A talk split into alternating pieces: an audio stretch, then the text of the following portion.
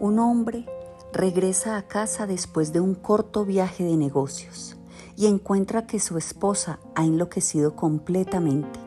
No tiene idea de qué le pudo haber ocurrido durante los tres días de su ausencia y con el fin de ayudarla a salir de la crisis empieza a investigar, solo para descubrir lo poco que sabe sobre las profundas perturbaciones escondidas en el pasado de la mujer que ama. Delirio. Novela escrita por Laura Restrepo. Nació en Bogotá en 1950. Se graduó en Filosofía y Letras en la Universidad de los Andes. Soy Diana Sánchez.